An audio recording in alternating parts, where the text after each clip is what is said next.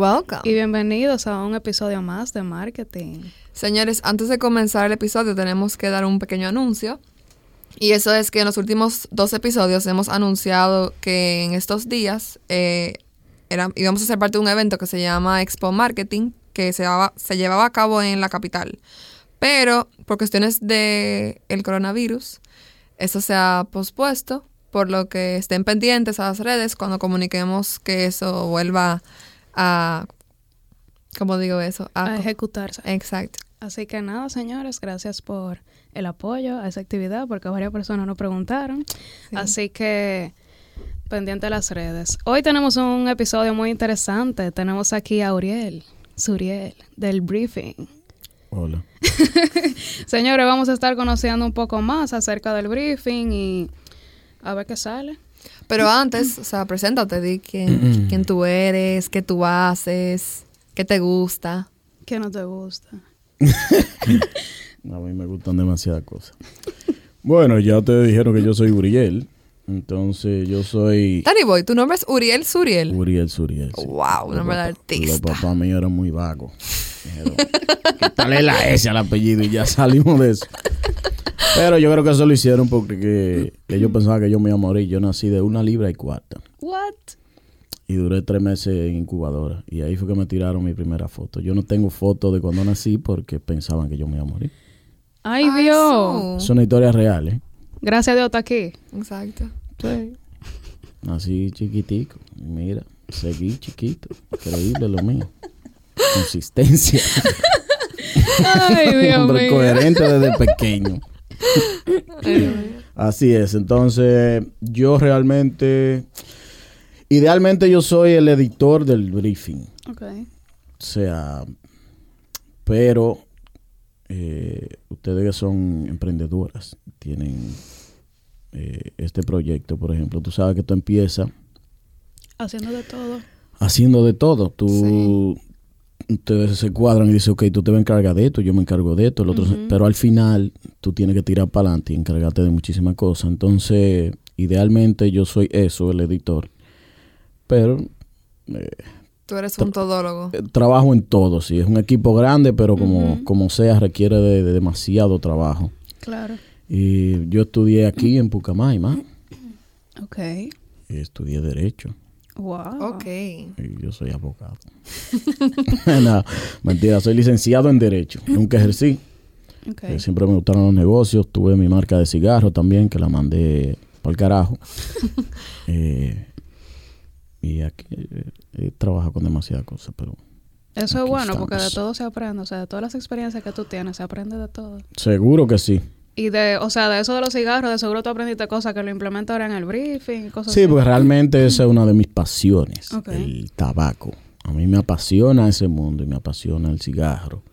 O sea, yo no fumo para botar humo, nada más. Me, me gusta el cigarro. Pa' yo vivirlo. conozco las- la hoja y este tema. Y parte de eso fue lo que me hizo irme de nalga con ese negocio. Porque lo vi más como una pasión que como el negocio. Entonces yo tenía una marca muy nueva y quise hacer todo muy premium y muy chévere y muy bonito. Entonces al final es un cigarro carísimo que pasé una marca nueva iba a ser muy difícil comercializarlo a- a-. con volumen, tú sabes. Claro. Pero ¿qué pasa? El sentido de la calidad a veces es lo mismo que te fuñe, porque no te deja hacer una vaina mala. O sea, ya yo no podía. Yo no podía, para que se vendiera porque Exacto. yo, por misco, como dicen los españoles, eh, no podía hacer. Ya, entonces, entonces? he- hemos mencionado que briefing, que briefing, que briefing, pero ¿Qué es el Para la gente que briefing? no sabe qué es- el briefing? qué es Para el la gente que no briefing. sabe, el briefing es un resumen de las noticias más importantes a nivel nacional e internacional, contadas de una manera llana, como si fuera un amigo que te contara la noticia. Entonces, no es lo mismo tú contar la noticia, no la noticia, las cosas, digamos. No es lo mismo tú explicar las cosas de manera escrita para un profesor en una clase que si te lo pregunta tu hermano o tu mamá en la casa y tú dices, no, mira, a mí esto pasó esto y. Tú, al final, si tú lo piensas bien, tú se lo dices de una manera tan llana que lo puede entender cualquiera.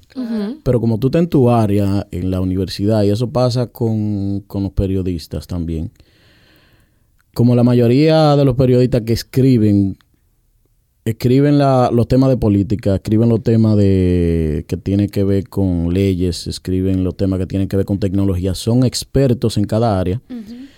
Entonces usan mucho tecnicismo, usan mucho ese mismo lenguaje Exacto. que se maneja ahí y por eso a veces se le olvida que quien lo va a leer no es necesariamente un experto. Eh, lo que pasa con las finanzas, por ejemplo, yo Sí. me vuelvo una Un pupú ocho. mayúscula de tamaño. Sí. grande. Porque No te hablan como es. no, ellos lo a lo mejor lo están diciendo, a lo mejor yo, de- yo debería saberlo, Claro. pero yo dentro de mí digo, yo no soy tan imbécil. Eh, o sea, esto pudieron haberlo escrito para el ciudadano común, para que lo entiendan de verdad la gente, si no... Y muchas veces como que eso confunde más. O sea, como que tú dices como que, conchale, ¿es esto lo que me quieren decir o es aquello?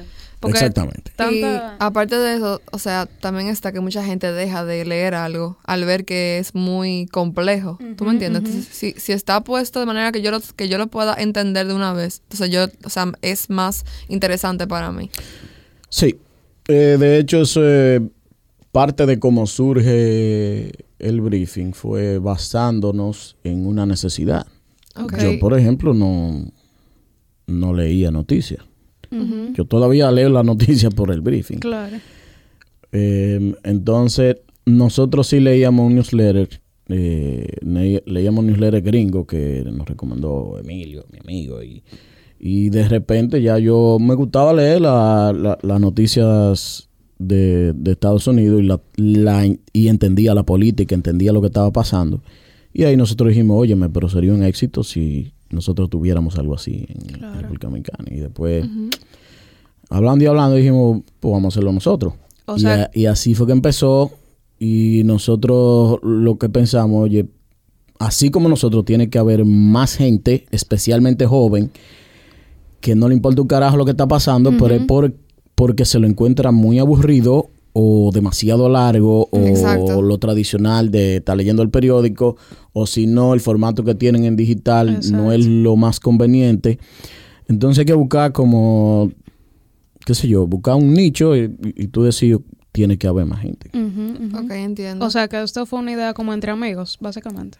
Sí, sí, eh, entre amigos total. De hecho, era un, nosotros, el grupo de amigos somos como 18 en, en ese grupo especialmente. Y solamente tres dijimos, sí, óyeme, a mí me interesa, vamos a ver. Al principio yo no estaba interesado porque era entre dos y después el otro me dijo, Emanuel, y de- me decía Emilio. Entonces cuando se juntaron ellos dos y me dijeron, yo dije, bueno, pues ahora sí, creo que... Puede haber un balance más... Sí, es que yo sé, yo sabía el trabajo que venía ahí. Yo te tengo una pregunta, porque yo sé que mucha gente como que tal vez quiera saber cómo eso funciona. ¿Cómo ustedes consiguen, o sea, hacer esos resúmenes de tanta información? Dividiéndonos el trabajo.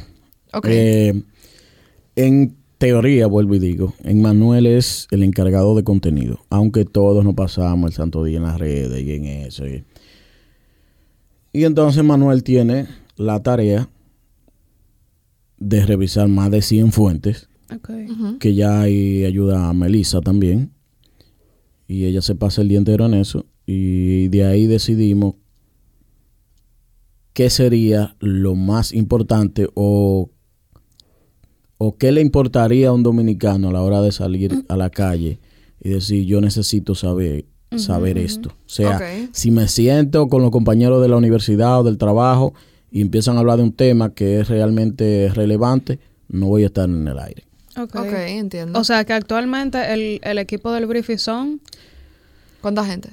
No, somos los tres fundadores. Ok. Luego está Melissa, que entró después, y el diseñador John trabaja muy de cerca con nosotros y por eso lo consideramos también parte del equipo, porque eh, el- el- la línea gráfica del, del briefing también le, le gusta mucho a la gente y es parte de lo que nos representa. Claro, ok. Ok. Entonces por eso sí, ya. Y una pregunta, ¿cómo fue escalando? O sea, ¿ustedes pensaron que esto podía ser tan grande o lo vieron como algo más, bueno, no de hobby, porque me imagino que implica mucho trabajo, pero... No, para que tú sepas, nosotros siempre lo vimos como un negocio. Ok. O sea, esto desde que empezamos estábamos claros, pusimos la pauta, sabíamos cada uno el sacrificio que íbamos a hacer, porque los tres mantuvimos nuestros trabajos. Todo el mundo siguió trabajando normal porque había que Hay que dedicarse. comer. era, hay, que, hay que comer. Entonces, eh, pero desde el principio teníamos la meta clara hacia dónde queríamos llegar. Y después que hicimos la, la prueba piloto entre amigos y familiares, pues nosotros también dijimos, ok, vamos, vamos, de una vez decidimos la política ahí mismo, que fue no podemos coger dinero de propaganda política. Eso hace, ¿cuántos años que tiene el briefing? Tres. Tres. Di- dime tú. En el, 2000 en el 2017, sí, tres. Entonces, la campaña empezaron ahora, finales del 2019, Ajá. con las primarias, y ahora en el 2020, y desde el 2017 nosotros decidimos que no íbamos a aceptar dinero de propaganda política, que no es lo mismo que dinero del gobierno, gubernamental. Sí. O Ajá. sea, Claro. yo puedo ponerle un anuncio a la Junta, que no lo he hecho, pero puedo poner, poner un anuncio al Ministerio de Educación si quiere comunicar algo, pero propaganda política, no, no. nosotros no. Igual que, mira, yo fumo cigarros, tenía mi marca de cigarros, Manuel fuma también, Emilio también, y nosotros no ponemos propaganda de tabaco tampoco, Ok, desde el principio. Pero porque es algo que aunque usted- yo lo haga, no lo recomendaría. Y además nosotros no leen en colegios, no leen en universidades. O sea, a mí yo no, Tiene que ser coherente. no me vería la cara, o sea, es que no me vería la cara de, de, de un muchacho de 16, 17 años eh, abriendo el bife y viendo un anuncio de tabaco, yo Claro. recomendándole que fume, o sea, como que no va. y de, pero ese no era nuestro público al principio. Hay algo curioso con el briefing porque nosotros, tú sabes que uno hace un su estudio de, de- de mercado y tú dices, ok, ¿a quién yo me voy a dirigir? Eso lo hace uno. ¿eh? Nadie hace eso realmente. Sí, O sí. sea, emprendedores jóvenes no hay manera porque eso cuesta un billetazo. Claro. Hace un estudio de mercado de verdad. Un tanteo. Si lo hacen es algo como muy informal, se puede decir. Algo informal, exacto. Google Forms, con par, de preguntas. Pero que al final, o sea, Claro, tú da- sacas da información. No, claro, y tú dices, ¿a quién yo me voy a dirigir con esto? ¿A, qué- a quiénes se dirigen en otros países? ¿A quién? Y tú sacas más o menos, pero nosotros dijimos, bueno, universitarios, eh, qué sé yo, vamos a ponerle un 18 a 35, Ujú. que es eh, profesionales, porque hay un, hay un público que ya tú sabes cuál es el del briefing, sin edad, es un público que lee, tiene que leer obligado. Claro. Ese es tu público. No Claro. importa, viejo, joven, mujer, hombre, tiene que leer. Entonces, nosotros dijimos, bueno, pero por el lenguaje que vamos a usar, que no es un lenguaje chacabano, pero tampoco es un lenguaje demasiado serio, qué sé yo, vamos, vamos a decirlo así, 18, 35 por ahí, pero nos llevamos la sorpresa de que en los colegios se lo leen los profesores a los estudiantes y muchísima gente mayores de 50 y pico, 60, 70 años leen el briefing porque al final la meta es hacerte la vida más fácil. Claro. y eso es para todo el mundo, porque es un resumen de la noticia, no es... A mí me encanta cuando la gente me dice, yo me disfruto el briefing, yo me río muchísimo por la manera como ustedes dicen la cosa, pero realmente esa no es la meta. La meta es que a ti te guste estar informado Claro. Claro. por la manera como el briefing cuenta las noticias. Pero no es para que tú te mueras de la risa en todos los briefings. Claro. Qué Que no está nice. Y que, o sea, qué bueno que ustedes desde el principio tuvieron como esa visión, porque, o sea, si tú tienes un norte atrasado, ya tú sabes por dónde tú vas, o sea, para adelante como los caballos. Sí, sí, y eso en equipo hay que trazarlo desde el principio porque es complicado. Claro. O sea, nosotros nos dejamos ganar, de ganar ahora con la campaña, yo sin número bajito, aproximadamente 5 o 6 millones de pesos.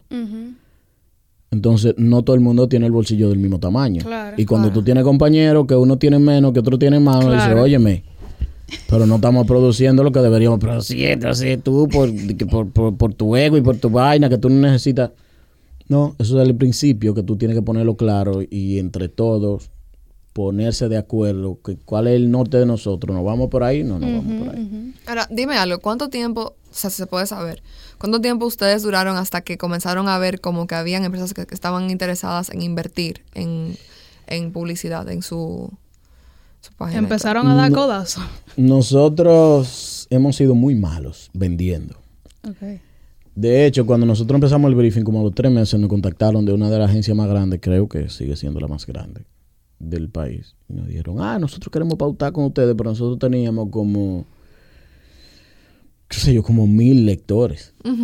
Y nosotros mismos dijimos, pero ellos lo leyeron y se lo encontraron tan chévere que dijeron, oye, me- a lo mejor pensaron que más, mm, éramos más grandes. Ujú. Y nosotros le dijimos, no, no te conviene, vamos, vamos a dejarlo para un año que nosotros Sí. queremos. O sea, no empezamos con el tema de vamos a vender para empezar, sino vamos a hacer que esto crezca. Eso es parte de la inversión de nosotros. Hay dos maneras de tú invertir. Bueno, a lo mejor hay más. Pero, eh, con Pero el en este briefing- caso, con el briefing, claro, con el briefing, por ejemplo, y con la mayoría de proyectos que se llevan muchos temas eh, digitales, como los podcasts, como, qué sé yo, los, Los videógrafos, los bloggers. Hay dos inversiones que son importantes, una es en dinero y otra es en tiempo. La inversión más grande que tú tienes que hacer es el Claro. tiempo. Y es, es así es. Por eso es- son las otras noches, porque entonces nosotros dijimos, vamos a darle por lo menos un año a esto. Y, y nos contactaron primero. Pero ya al año yo creo que nosotros estábamos vendiendo publicidad, porque nosotros crecimos bastante rápido. Sí. Pero como te digo, al principio te dije que le, habíamos mandado a, a- a amigos y familiares que ese es un, ese es un modo de medición, de tú preguntarle a la gente que tú crees que tú confías en ellos o que ellos confían en ti. Tú decirle que tú crees de esto, me, óyete este podcast, es como el 20% que te va a decir la verdad. Ujú, ujú. Claro. Pero no necesariamente porque ellos no quieran. Es Es porque por- el afecto que yo te tengo no me permite decirte lo que tú estás haciendo es una basura. sí, ¿verdad? Ok. Y como lo que tú sabes es de eso y yo no, entonces yo no me atrevo a decirte que simplemente no me gusta o que tú estás haciendo un disparate para mí. Es, complicado. Sí, eso. es muy complicado. Es complicado. Y, y- y por eso es, al principio ninguno, estábamos claros los tres. Sabíamos, no nos podemos llevar de eso. Ahora, ya cuando la gente empezó a leerlo, que nosotros vemos un mention de Karina Larrauri, de, de, de, de Yandra, de Sergio Carlos, de un montón de gente que no sabía que era, quién era el que estaba haciendo el briefing, nadie sabía quién era quién. Simple, fue algo muy orgánico y lo recomendaban. Entonces ahí sí nosotros dijimos, ok, hay que trasnocharse más. Esto tiene más, esto tiene más futuro de lo que pensábamos. Sí. Qué chulo. Qué ápero. Sí. Muy ápero. Y una pregunta, ¿cómo, vamos a decir, se manejan las marcas que quieren ser parte del briefing? Vamos a decir que el podcast quiere ser parte de la publicidad del briefing. Nosotros, las marcas nos contactan por, por correo, que es bastante fácil, el briefing, arroba el briefing. y nosotros ahí decidimos qué tipo de producto podemos o no podemos anunciar, que hemos tenido que rechazar muchísimo. También no es un tema de dinero, ya está aprobado con la campaña, que no es un tema de dinero. Y, pero en realidad yo creo que la mayoría de marcas pudieran tener eh, Esa eh, posibilidad. esa posibilidad simplemente es que si tu producto es un producto noble y, y realmente lo que tú vendes no es, no es una estafa o no es dañino, eh, eso es... Anteriormente nosotros solamente poníamos en la imagen principal del briefing los diseños hechos por nosotros, que era como un- un, Como un banner. era un banner, pero era una publicidad endosada por el briefing, o sea, recomendada por el, por el briefing. Y ahora eso nos ha llevado tanto trabajo que hemos decidido empezar a poner eh, gráficos, o sea, diseño nativo de las sea- marcas. Si no son muy estridentes, entonces sí pueden ser nativos, porque la idea de hacerlo nosotros, aparte de endosarlo, es que cuando tú empiezas a leer, no te, no te dé esa publicidad como un golpe en la cara y tú decís, como me está vendiendo Claro. esta Sea desgracia, como que molesta más, sí, más sutil, como que a ti te incluso te quede mirando el diseño porque es muy bonito y qué sé yo quién y muy agradable.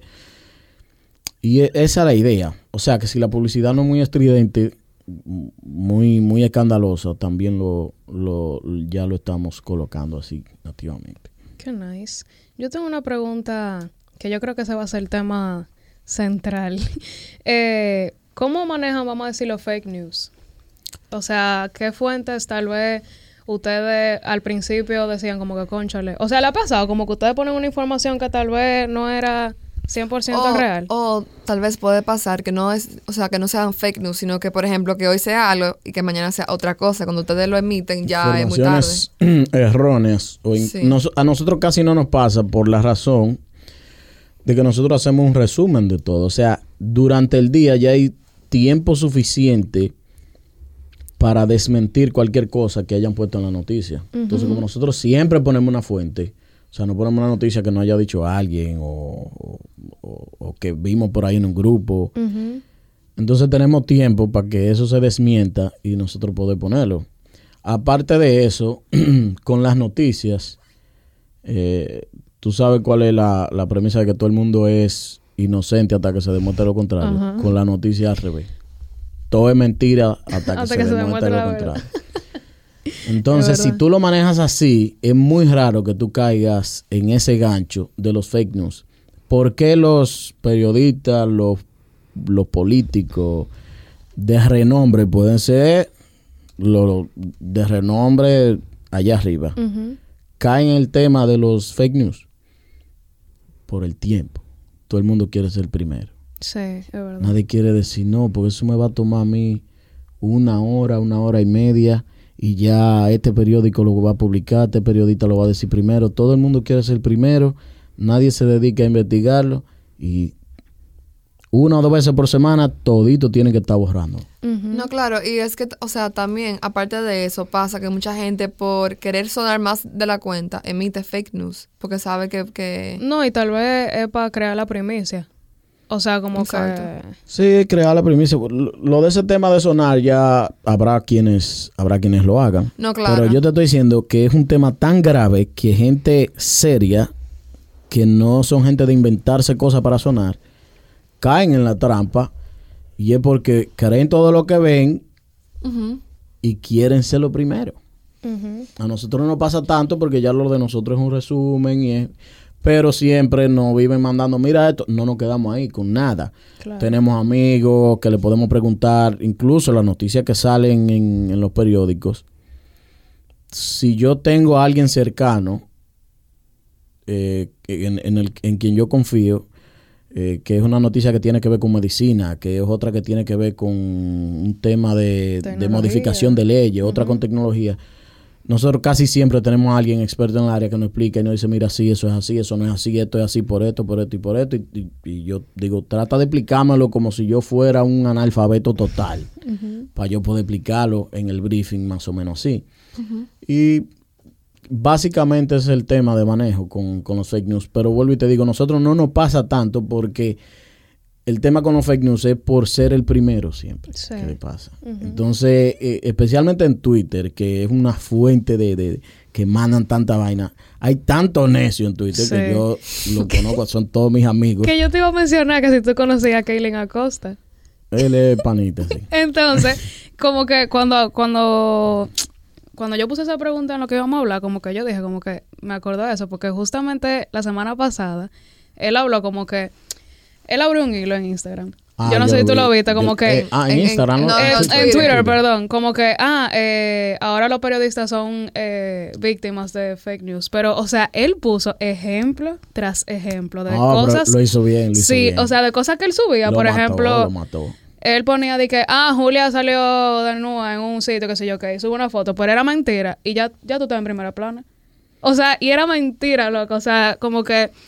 Sí, el tema de, verdad, ser el primero es lo que decía, básicamente lo que decía, no me acuse a mí de que yo estoy poniendo fake news porque yo no soy periodista. Ajá. El periodista eres tú. Exacto. Tú eres el que tiene que investigar. Entonces tú te llevas de cualquier disparate Que, que que, yo, ponga. o que ponga cualquiera y entonces tú acusas al otro de que está eh, difundiendo fake news. Es un tipo que tiene, por ejemplo, a poner el, el ejemplo de, de Kaylin. Kaylin es un pana que tiene menos de 5 mil seguidores en Twitter, si mal no recuerdo. Entonces, ¿cómo una gente con menos de 5 mil seguidores va a generar a nivel nacional una noticia falsa que tenga un impacto tremendo? Porque los periodistas que tienen muchos seguidores en los que la gente cree y confía cuando ven ese nombre que cogieron esa noticia dijeron, ah, pero esto lo dijo Uchi, esto lo dijo Alicia, esto lo dijo el ajá. listing diario, esto lo dijo el diario libre, esto lo dijo... O sea, no es que... Exacto. Eso fue porque lo dijo el otro y el otro lo difundió y entonces la tarea de esa persona realmente. O sea, no, el- tú, tú no puedes atacar y decir, mira, que tú no puedes relajar con eso, tú no puedes porque, por ejemplo, con el tema haitiano se puso un Sí, poco caliente sí, la vaina. De hecho, el, el, el- el- un, un cónsul de allá, un embajador, una vaina, lo menciona en un tuit, una jodienda, y él le responde de nuevo porque es un necio, el tipo es un necio. Ay, Entonces Dios. tú podrás decir, mira, tú hay, co- hay cosas con las que no se relaja, cosas, pero sea lo que sea, es un chiste, bueno o malo. Sí. Tú te rías o no te rías. Es que, por ejemplo, con esto mismo del coronavirus, hay miles y miles de gente poniendo información que, o sea, los medios tampoco se pueden llevar a lo que vean por ahí, tú sabes. Ya lo sabes. Exactamente. O sea, que hay que tener cuidado con eso. No crean todo lo que ven. Que no sean de fuentes oficiales. Los grupos de WhatsApp que están matando a la gente. Es verdad, Los grupos de WhatsApp es- sí. Y eso te lo mandan, especialmente los papás de uno. Eso lo Eh, mandan en los grupos y eso es palabra de Dios para ellos. Instagram también, porque tú tienes que todas las empresas, así que las que no, no tienen nada que ver con eso, puede ser algún restaurante o lo que sea, sube de que los síntomas.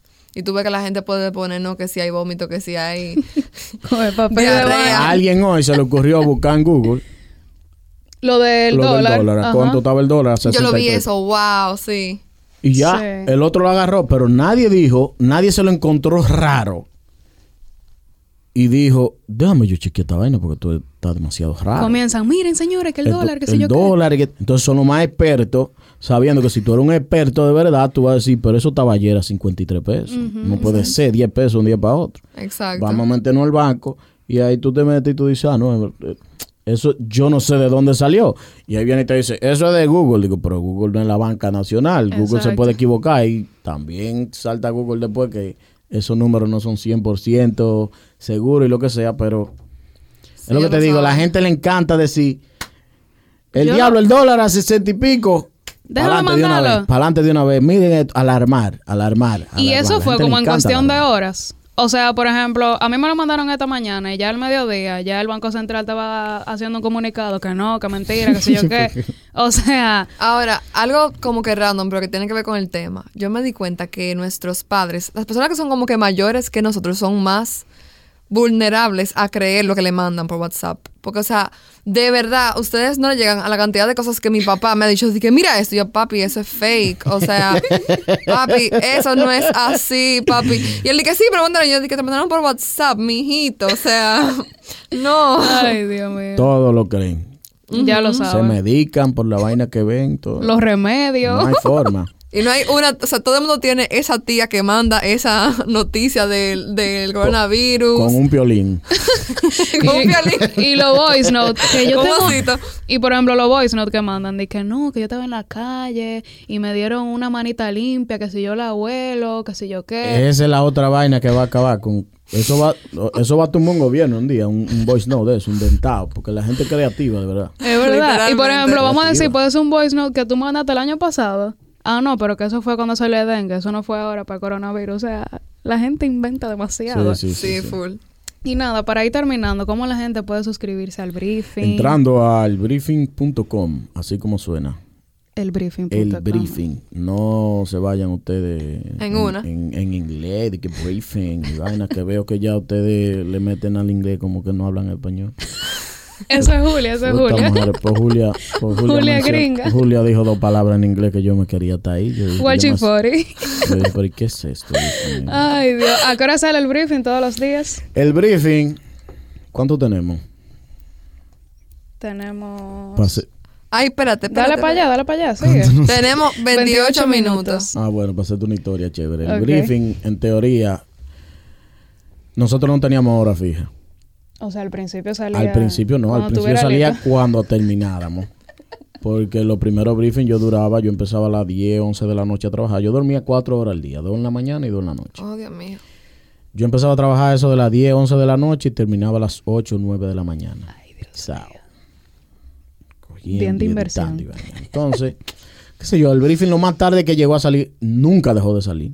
Nunca. Ningún día. Ni para 100 gente, ni para 500, ni... No es de que a nosotros no está leyendo nadie. Nadie, va, Un día no hace nadie nada. se va a dar cuenta.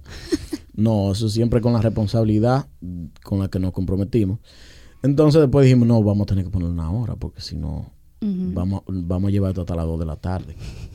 Y ahí dijimos, vamos a ponerlo a las 6 de la mañana. Y hemos tratado de enviarlo todo el tiempo a las 6 de la mañana hasta que un día, hace poco, nos cogió el sueño Santo Domingo y lo mandamos a las 6.45. Y el Open Rate subió como 10%. Yo te estoy hablando que más de 8 mil personas lo leyeron. 8 mil personas más de lo regular por ese cambio de 45 minutos. Wow. Pero entonces luego empezó a bajar y mucha gente quejándose y esto. Y después, entre otras pruebas, ahí descubrimos que las seis y media en verdad es la hora más ideal para nosotros por alguna razón. Y eso lo descubrimos en una falta de sueño. Que no, que no quedamos Oh, dormidos. Para que wow. ustedes vean, señores, cómo son las cosas. Pero yo me lo... Bueno, es que cada quien tiene su, su maña. Porque, por ejemplo, yo desde que me levanto, eh, o sea, ya yo me baño, me cambio, que sí que yo estoy sentada y lo primero que yo hago es leerlo. Pero tal vez la...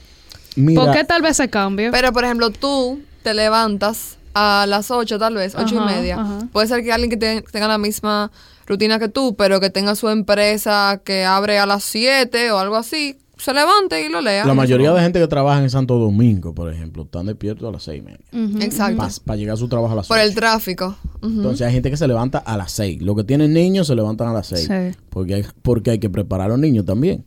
Entonces hay muchísima gente que se levanta a las 6 de la mañana. ¿Qué pasa con eso?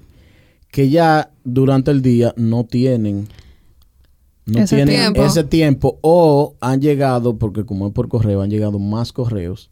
Y se o antes abajo. de las seis y media llegaban más correos.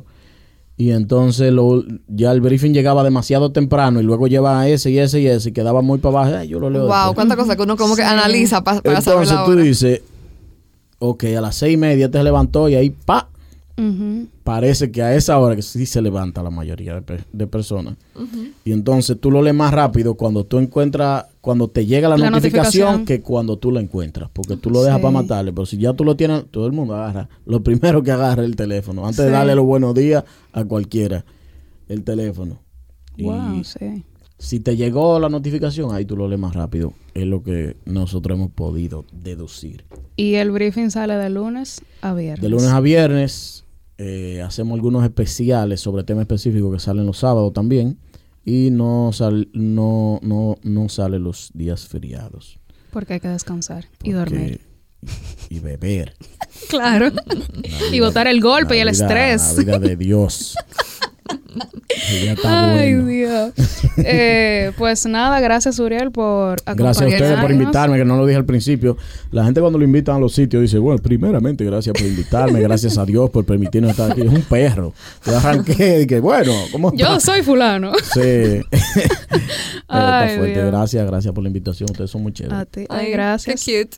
Eh, y nada, señores, suscríbanse al briefing, que es muy pero síganos en las redes sociales. Lean las noticias. Sí. Y más así con el Por briefing. amor o a sea. Cristo.